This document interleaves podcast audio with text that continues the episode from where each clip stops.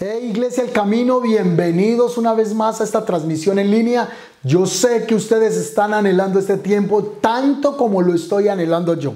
Estamos tan contentos porque la iglesia no para de crecer. Como en Hechos de los Apóstoles, la iglesia fue esparcida, pero en vez de reducirse, comenzó a crecer como nunca. Quiero contarles que el domingo pasado tuvimos en línea mil personas o alrededor de mil personas viendo el servicio y la Santa Cena. ¿Cuánto le dan un aplauso al Señor? Aplaudo al Señor ahí donde está. Glorificamos al Señor por eso. ¿Y qué decir de Igle Kids? Igle Kids está siendo cada vez más fortalecido y en el próximo servicio les voy a poner unos apartes y yo sé que más de una lágrima va a rodar por sus mejillas al ver cómo nuestros niños están creciendo en la palabra del Señor. Y también quiero contarles que 75 personas se han inscrito para comenzar mis primeros pasos en la fe cristiana. Eso sí merece otro aplauso gigante porque seguimos ganando almas y fortaleciéndolas en la palabra del Señor y cada vez mejorando todo nuestro concepto de iglesia en línea. Los grupos siguen creciendo, los mentores siguen dando la palabra porque el Señor nos dijo hasta lo último de la tierra, prepare su sillón, la sala para que esté atento a la palabra del Señor. Y vamos a orar al Señor para que Él traiga una palabra fresca y sea de impacto, de empoderamiento y de levantar nuestra alma y nuestro espíritu para con Él. Señor Jesús, yo oro en este momento por cada persona que está conectada a través de una computadora, un celular, un iPad o está allí en el televisor viendo esta transmisión por YouTube. Padre, que tu palabra corra y sea glorificada en el nombre poderoso de Jesús y que nada robe la semilla que viene en esta noche. En el nombre de Jesús, toda la iglesia diga conmigo fuerte, amén. Así es. Y denle un aplauso al Señor para que iniciemos despiertos y atentos con lo que el Señor quiere hablarnos en esta noche. Quiero compartir un tema con cada uno de los que me está viendo titulado El hambre de Satanás el hambre de Satanás. Sí, señores, les voy a enseñar cuál es el hambre de Satanás, lo que él más persigue. Así que vaya conmigo a las Sagradas Escrituras en el libro del profeta Isaías, en el capítulo 14, versículo 12. Isaías capítulo 14, versículo 12. Yo le ruego que usted tome su Biblia o tome su celular con la aplicación de YouVersion y pueda proceder a las escrituras para poder encontrar ese consejo que viene hoy de parte del Señor. Y vamos a encontrar cuál es el hambre de Satanás. Ahora, en el pasaje versículo 12 del capítulo 14 vamos a encontrar cinco declaraciones que hace Satanás y son registradas en este libro del profeta Isaías. Dice así la palabra del Señor. Como has caído del cielo, lucero de la mañana, tú que sometías a las naciones, has caído por tierra. Decías en tu corazón, subiré, número uno, primera declaración, subiré los, hasta los cielos. Número dos, levantaré mi trono por encima de las estrellas de Dios. Número tres, gobernaré desde el extremo norte en el monte de los dioses. Número 4, subiré a la cresta de las más altas nubes. Y número 5, seré semejante al Altísimo. Él no dice allí, seré igual de santo a Dios o seré más santo a Dios. No, él está diciendo, seré como el Altísimo. Cinco declaraciones que tienen que ver con sublevación, con orgullo, con levantarse a sí mismo. Vamos a, mirar, a mirarlas una vez más. Primero, subiré. Segundo, me levantaré. Tres, gobernaré desde el extremo norte. Cuarto, subiré. Y número 5, seré semejante al Altísimo. Estas cinco declaraciones nos habla del egocentrismo de Luzbel, Luzbella, lucero de la mañana querubín protector, del cual hice mención en el, en el mensaje que estuve compartiendo el domingo. Luzbel se rebeló en contra de Dios, pero en el versículo 15, con esa actitud que tuvo Satanás, dice que el Señor lo expulsó de su presencia, lo echó fuera. Y luego el profeta dice que le vio caer como rayo. El Señor lo sacó inmediatamente. Versículo 15 nos dice esto. Pero ha sido arrojado al sepulcro a lo más profundo de la fosa. Esto de sublevarse y levantarse yo sé que todos los seres humanos nacemos con una naturaleza caída, pecaminosa. Pero según algunos teólogos, no solo caída y pecaminosa, sino satánica. Porque el primer pecador original no es Adán. El primer pecador original es el mismo Satanás y se reveló en la presencia del Señor, por lo cual el Señor lo sacó de ese lugar. Todos nosotros los seres humanos luchamos con esas cinco declaraciones. Queremos subirnos, queremos elevarnos, queremos estar por encima de otros, de ser vistos, de ser levantados. Pero cuando venimos a Cristo, esa sublevación que tenemos, aprendemos a que Él es el que tiene que gobernar y lo vemos en la vida del mismo Jesús. Jesús siempre que hablaba, Él decía, yo no hago otra cosa sino lo que veo hacer de mi Padre. También Él dice, Señor, que no sea mi voluntad sino que sea la tuya. En San Juan 17, Él dice, Señor, que estos discípulos que ahora dejo en esta tierra sean uno, así como tú y yo, Padre, somos uno encontramos una voluntad rendida al Dios Todopoderoso. Recuerde que hoy el tema es el hambre de Satanás. Así que cuando venimos a Cristo, centramos nuestras vidas a Jesucristo y Él es el ejemplo para ello. Satanás ahora nos dice en el pasaje de Isaías, usted me dice, ¿y por qué me dice que Satanás? Ya le voy a dar el contexto para comprobarle lo que estoy hablando. Quiero que miremos un poco de contexto. Retrocédase conmigo un versículo Vaya conmigo al versículo 11 y vamos a estudiar un poco más. Dice así, tu majestad ha sido arrojada al sepulcro junto con el sonido de tus arpas. Téngame por favor esa palabra, subrayela ahí donde está usted en su libro, en su libreta de notas o en su Biblia digital, resáltelo. Resálteme por favor la palabra arpas. Eh, luego dice el pasaje, duermes entre gusanos y te cubren las lombrices. Así que en el libro del profeta Ezequiel, en el capítulo 28, del verso, del verso 12 en adelante, nos está especificando de quién habla claramente el pasaje. Sigamos leyendo el versículo 13. En Edén, en huerto de Dios estuviste, pero esta palabra no aplica para el rey de Tiro, porque él nunca estuvo en huerto de Edén. Luego sigue diciendo, de toda piedra preciosa era tu vestidura. Número uno, de cornerina topacio, jaspe, crisólito, berilo, iónice, zafiro, carbunclo, esmeralda y oro. Y los primores de tus tamboriles y flautas estuvieron preparados para ti en el día de tu creación. Está hablando del mismo Luzbel o Luz Bella, lucero de la mañana. Ahora, ¿usted me recuerda cuál fue el pasaje o más bien cuál fue el instrumento que estuvo preparado en el libro del profeta Isaías que les acabé de decir que subrayaran? Arpas. Las arpas, cuerdas habla de cuerdas. Así que las cuerdas, las arpas, estuvieron preparadas para el día de su creación. Pero aquí en Ezequiel nos está hablando de dos instrumentos más. Número uno, tamboriles. Que los tamboriles viene también de, de la misma palabra de percusión, instrumentos de percusión, tambores. Luego dice, y de flautas estuvieron preparados para ti en el día de tu creación. Flautas, instrumentos de viento. Así que hubo instrumentos de cuerdas, que me habla de arpas, tamboriles o tambores, que son instrumentos de percusión, y flautas, que habla de vientos. Todos los instrumentos que existen existen en base a estos tres que le he acabado de mencionar. Ahora dice, verso 14, Tú querubín grande y protector. ¿A quién aplica esto? A Luzbel. Yo te puse en el santo monte de Dios. Allí estuviste en medio de las piedras del fuego. Te paseabas. Perfecto eras en todos tus caminos desde el día que fuiste creado hasta que se halló en ti maldad. Así que el pasaje nos está hablando claramente de Satanás, porque asimismo Jesús confrontó una entidad que habló en la vida de San Pedro. Cuando Jesús iba a ir a la cruz del Calvario, San Pedro se le acercó a Jesús y le dijo, pero Jesús, no vayas a la cruz del Calvario, no debes morir. Así que el Señor volteó y le dijo, apártate de mí, Satanás.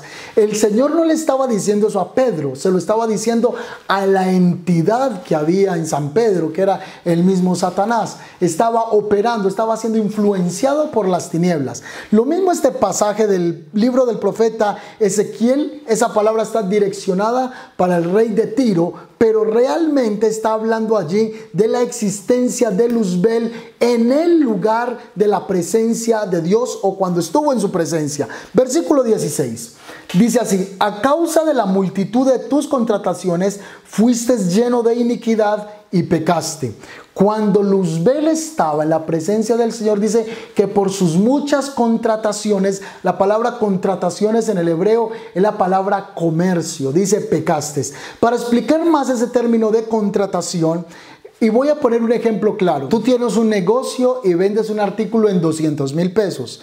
Y yo soy tu administrador, el que tú le has confiado el negocio. Así que yo vendo ese artículo en los 200 mil y yo soy el medio para hacerte llegar a ti los 200 mil. Pero en ese transcurso yo me quedo con 100 mil pesos y solo te entrego 100 mil. No te entrego los 200 mil. En ese intercambio tomo lo que no es mío y simplemente te llego a hacer llegar una parte de ello. Lo mismo pasó con Luzbel. Él era el encargado de dirigir la alabanza, la adoración en el cielo y él comenzó a tomar la gloria y la adoración que no le pertenecía y comenzó a quedársela. Por eso voy a leer el verso 16.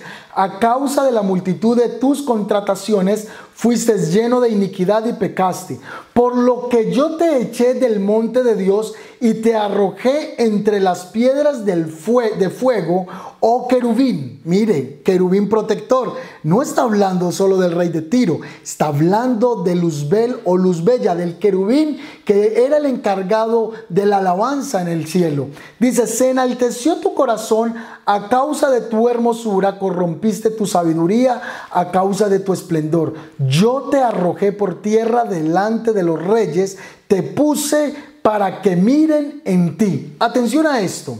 Satanás entonces era el encargado de la adoración en el cielo y se quedaba con adoración que no le pertenecía a él porque ese era el hambre de Satanás. Él buscaba adoración, ser adorado y comenzó a hacerlo en el mismo cielo.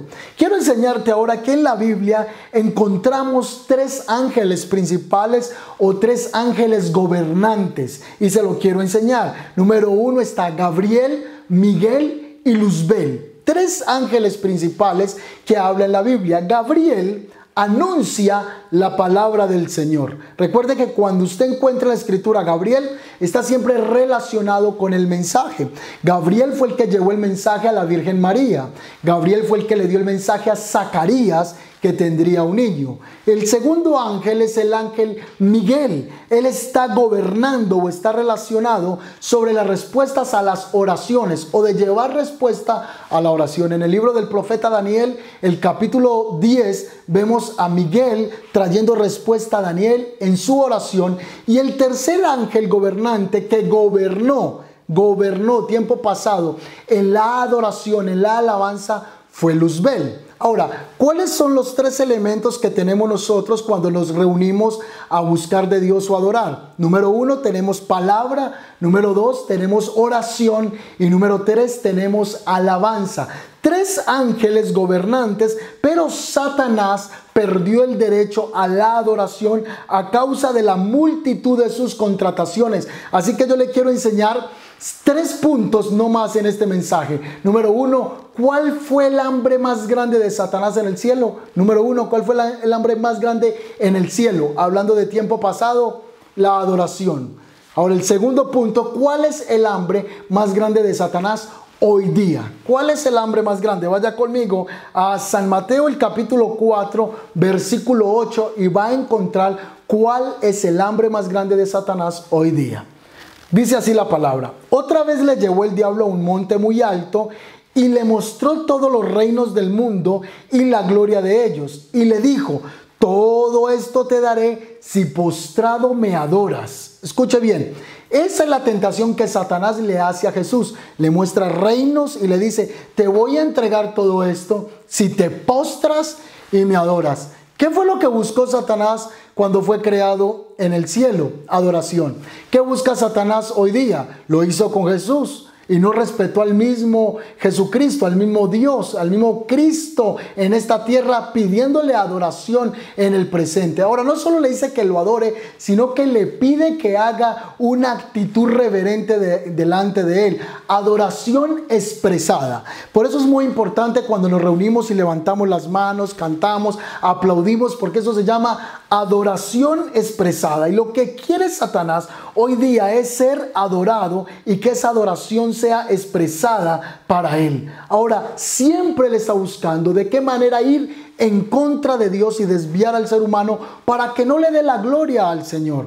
La Biblia nos habla de un personaje, por ejemplo, en el libro de Daniel, capítulo 6, versículo 23, nos habla de uno de los hombres que se levantaría en el último tiempo, que sería el anticristo. Y la palabra anticristo significa en contra de Dios o lo opuesto a Dios. Y siempre el espíritu anticristo busca desplazar el poder de Dios. Y encontramos en la historia muchos hombres que quisieron robar la adoración a Dios. Por ejemplo, Napoleón fue un gran conquistador, pero fue un hombre que se centró en sí mismo, fue muy ególatra. Otro personaje que estuvo en la historia fue el mismo Nerón, se sublevó y fue en contra de todo lo que significaba Dios y aún empalaba a los cristianos eh, por allá en el año 50 después de Cristo, persiguiéndoles a causa del Evangelio.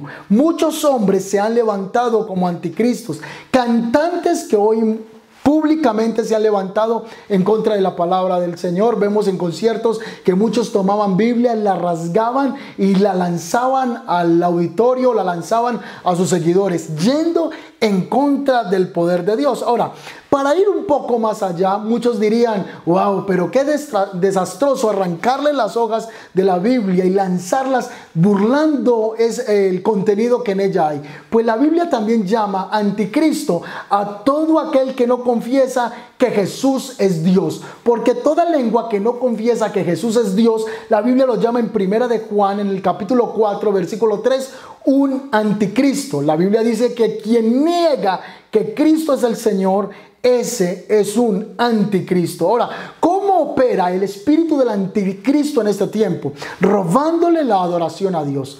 Insisto, ¿Qué quería Satanás en el pasado? Adoración.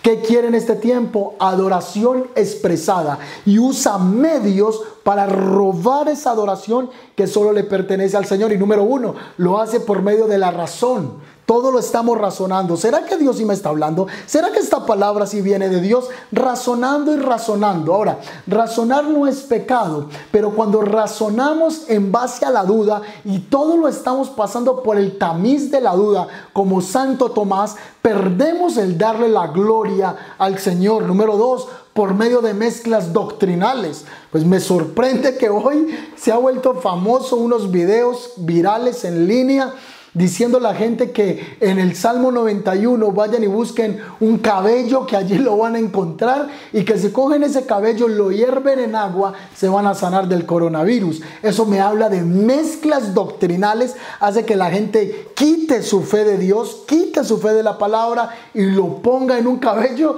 que encuentra en las sagradas escrituras. A eso lo llamamos mezclas doctrinales. Y recuerde que San Pablo exhortó a los Gálatas en el capítulo 1, versículo 6, a causa de desviarse del verdadero evangelio. En la versión Dios habla hoy, dice, ¿quién os hechizó? En otra versión, dice, ¿quién les confundió para que crean en otro evangelio diferente? No es que haya otro evangelio diferente, sino que muchos andan perturbando la fe de ustedes. Así que vendrán mezclas doctrinales, vendrán errores doctrinales, vendrán pensamientos obsesivos de duda, de incredulidad que nos van a desviar del poder de Dios. ¿Cuántas veces has dejado de poner tu confianza en el Señor? ¿Cuántas veces en la noche no dormías desconfiando del poder del Señor para con tu vida? El domingo pasado hablamos de que Dios es fiel y verdadero y eso no lo podemos olvidar y debemos encontrar siempre nuestra confianza en el Señor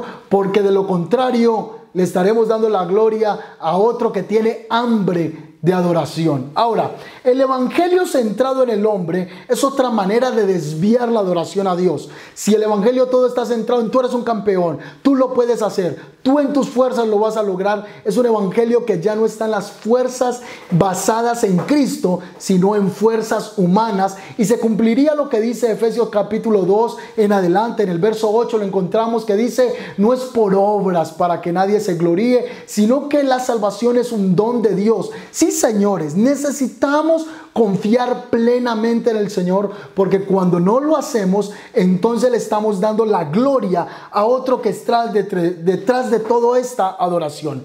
Ahora vamos a leer este pasaje que dice, permanezcan en ustedes lo que han oído desde el principio, y así ustedes permanecerán también en el Hijo y en el Padre. Esta es la promesa que Él nos dio, nos dio la vida eterna.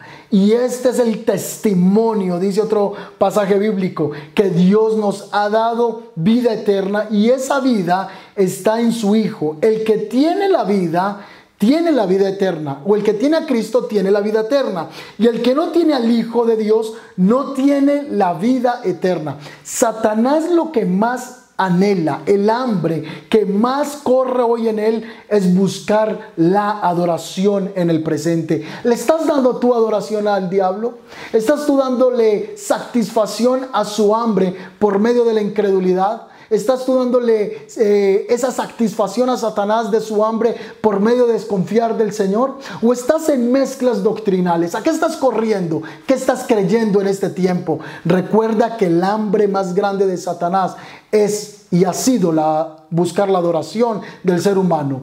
Así fue en el pasado, así es en el presente. Pero te quiero decir, ¿cuál es el hambre, como punto número 3, cuál es el hambre más grande de Satanás en el futuro? ¿Quieres encontrarla? Te la voy a dar una vez más. Apocalipsis capítulo 13, versículo 4 dice así, y adoraba al dragón porque había dado autoridad a la bestia, quien adoraban a la bestia y decían, ojo a esto, Apocalipsis 13, 4, dice, y decían, ¿quién como la bestia? ¿Quién puede combatirla? Ojo, atención, vamos a leerlo otra vez si este pasaje se le parece a alguno del Antiguo Testamento. Vamos a leerlo otra vez. Y adoraban al dragón porque había dado su autoridad a la bestia. También adoraban a la bestia y decían, ¿quién como la bestia? ¿Quién puede combatirla? ¿Qué es lo que más anhela Satanás en el futuro? Adoración. Ese es el hambre de Satanás. Y se me parece a Éxodo capítulo 15 que nos habla de un pasaje en el que Moisés tuvo la victoria. En este pasaje, cuando ellos tienen la victoria, mire lo que dice una parte, unas líneas de ese coro. ¿Quién como nuestro Dios y quién podrá luchar en contra de él? Ahora Satanás está eh, diciendo en el futuro, ¿quién como el dragón? ¿Quién podrá enfrentarlo y quién podrá vencerlo? Es que él siempre quiere ser superior o quiere ser adorado, quiere ser exaltado, sublevado, como lo vimos en el libro del profeta Isaías. Ahora versículo 13, sigue diciendo el pasaje.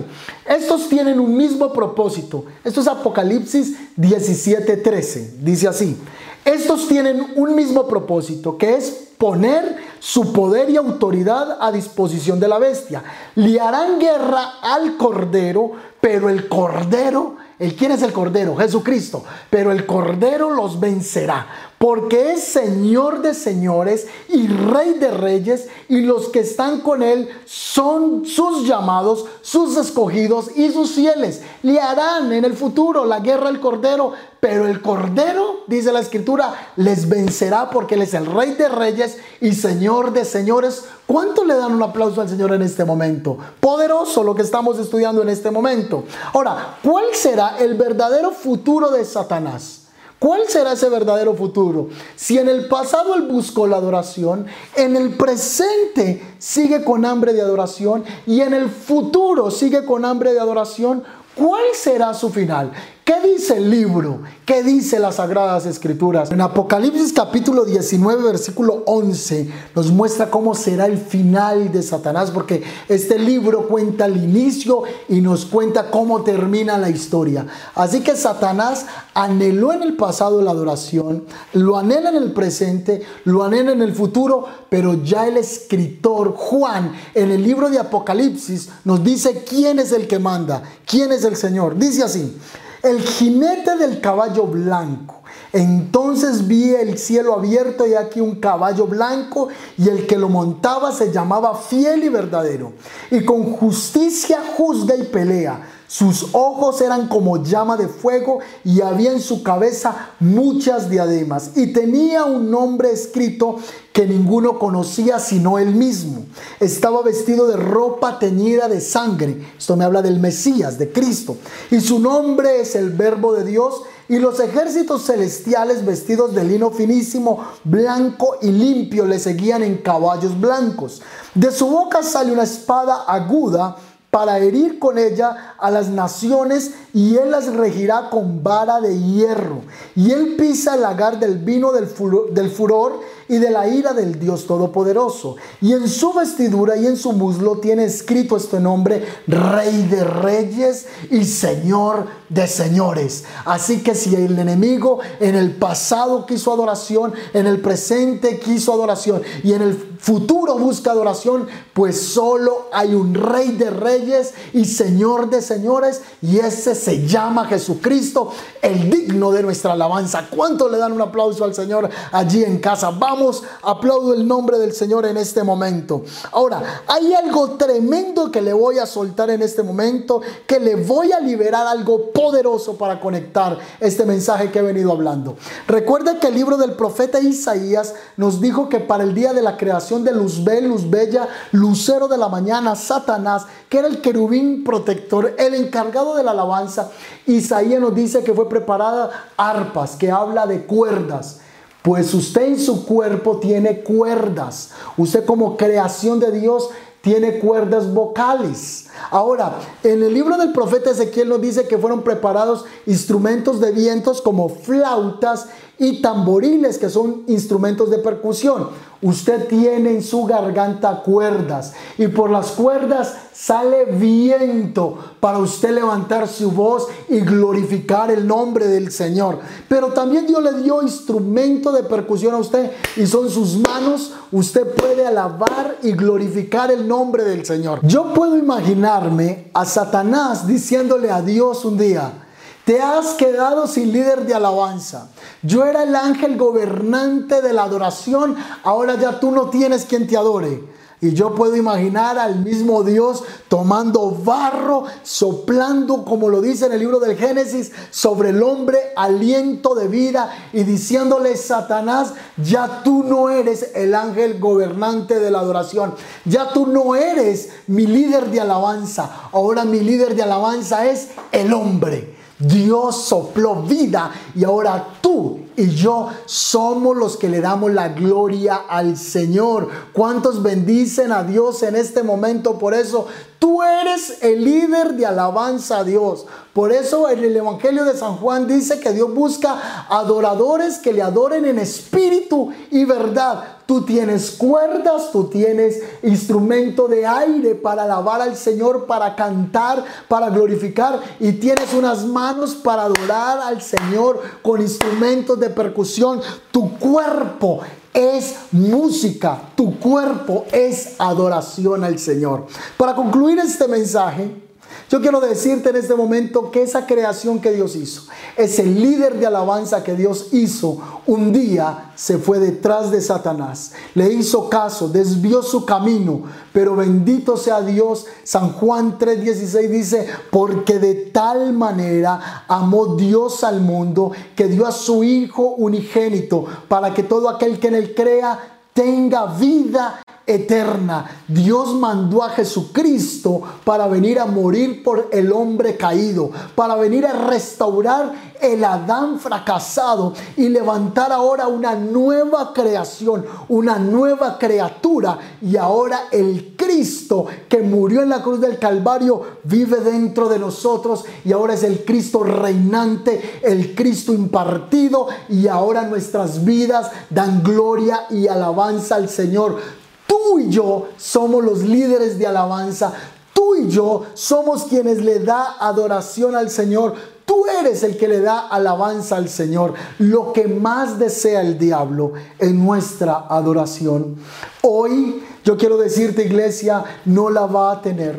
Nuestra adoración le pertenece solo a Jesucristo. Si tú estás allí sentado en el mueble, levanta tus manos ahí en sala, en la alcoba, donde quiera que esté, levanta tus manos y comienza a decirle, Señor, mi vida solo es para ti, mi alabanza, mi adoración, mi voz es para rendirla al único Rey de Reyes y Señor de Señores. Pues el hambre más grande que tuvo Satanás en el pasado fue la adoración, en el presente es la adoración, en el futuro es la adoración, pero yo soy un alma viviente que ahora glorifica tu nombre. Vamos, vamos, vamos, levanta tus manos y comienza a batirlas delante del Señor y dile, Señor, toda mi alabanza, toda mi adoración a ti te pertenece y yo no la voy a dar a otro. Sabe que el enemigo lo que más busca en nosotros es desviarnos de la adoración original y Satanás va a ser todo lo posible por desviar nuestra adoración. Él te va a poner sueño, te va a poner pereza, te va a sacar del camino para que tú no adores al Señor. Pero este es un buen momento para que le digas, Señor, mis pensamientos, mi mente, mi vida está concentrada a darte a ti toda la gloria, toda la honra, toda la adoración. Yo quiero ahora que nos pongamos sobre nuestros pies. Tú ahí en, sala ponte sobre tus pies y vamos a levantar nuestras manos y vamos a cantar esta canción ahora mismo para darle la gloria y la honra al Señor.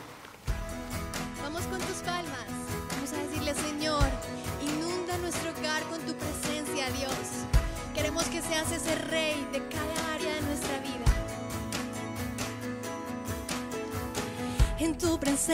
danzamos libres, cúbrenos de tu luz de amor, llévanos mucho más profundo, pues somos hijos del gran yo soy. Oh Dios, siempre con nosotros,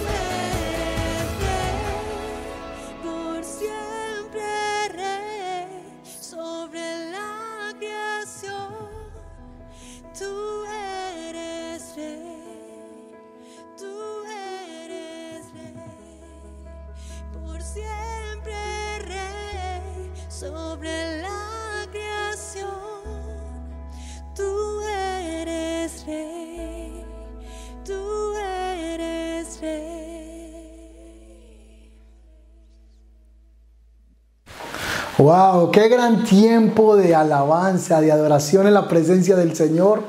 Este momento, por favor, escríbeme las peticiones de oración.